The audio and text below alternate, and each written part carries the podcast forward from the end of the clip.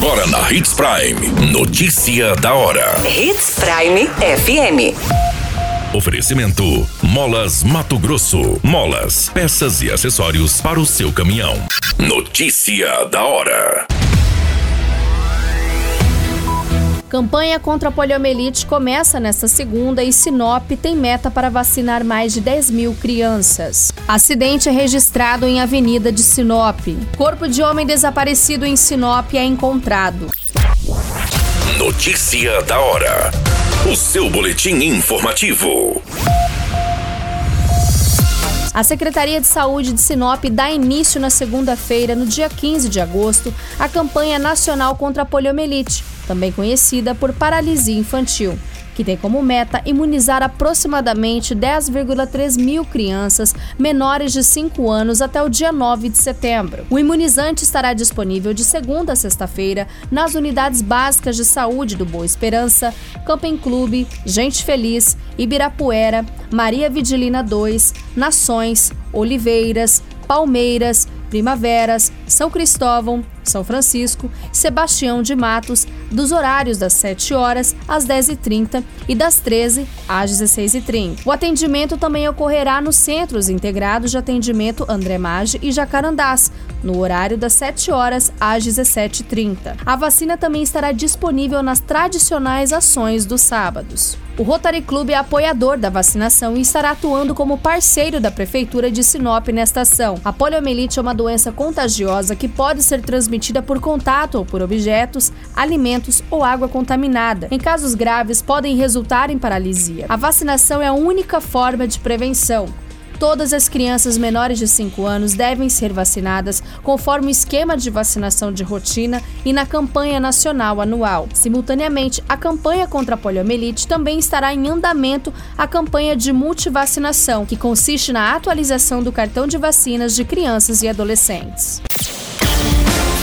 Você muito bem informado. Notícia da hora. Na Hits Prime FM. O Corpo de Bombeiros encaminhou na manhã desta terça-feira, no dia 9 de agosto, a condutora de um veículo Hyundai HB20 de cor branca até o Hospital Regional do município. Ela teria colidido seu veículo contra um poste na Avenida dos Guarantãs, no bairro Jardim Marigá. Segundo as informações, a vítima, sendo uma motorista de aplicativo, relatou que seguia na avenida quando acabou colidindo com uma traseira de um outro veículo que estava entrando na garagem de uma residência. Após essa colisão, ela perdeu o controle e bateu em um poste. A polícia militar foi acionada para registrar o boletim de acidente e saber as reais causas desta colisão. Apesar do susto, a mulher estava consciente e foi encaminhada ao hospital para a realização de exames mais detalhados. Notícia da hora: Na hora de comprar molas, peças e acessórios para a manutenção do seu caminhão, compre na Molas Mato Grosso. As melhores marcas e custo-benefício você encontra aqui. Ligue 3515 9853 que a entrega mais rápida da cidade chega até você. Em Sinop, na rua Valdir Dorner, 666, setor industrial. Em todo o estado, peças e acessórios para o seu caminhão é com a Molas Mato Grosso. Unidades também em Várzea Grande e Cuiabá. Molas Mato Grosso. Pra cada boa companhia, um momento de alegria. É só dar uma passadinha no Machado qualquer dia. Machado Supermercados. Em cada pequeno momento. A notícia nunca para de acontecer. E você precisa estar bem informado. Só aqui, na Hits Prime.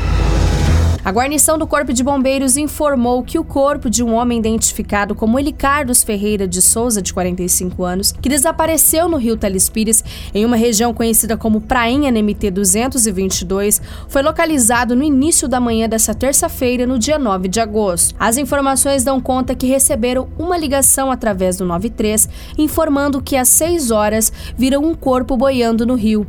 Bombeiros se deslocaram até o local para confirmar a situação e aguardar os devidos procedimentos da Polícia Civil. Os bombeiros iniciaram as buscas no domingo através das informações que a vítima estava no local com amigos, realizando o acampamento, quando por volta das 4 horas da madrugada saiu da barraca e não foi mais visto. Segundo os colegas, possivelmente Eli Carlos teria entrado no rio para tomar um banho.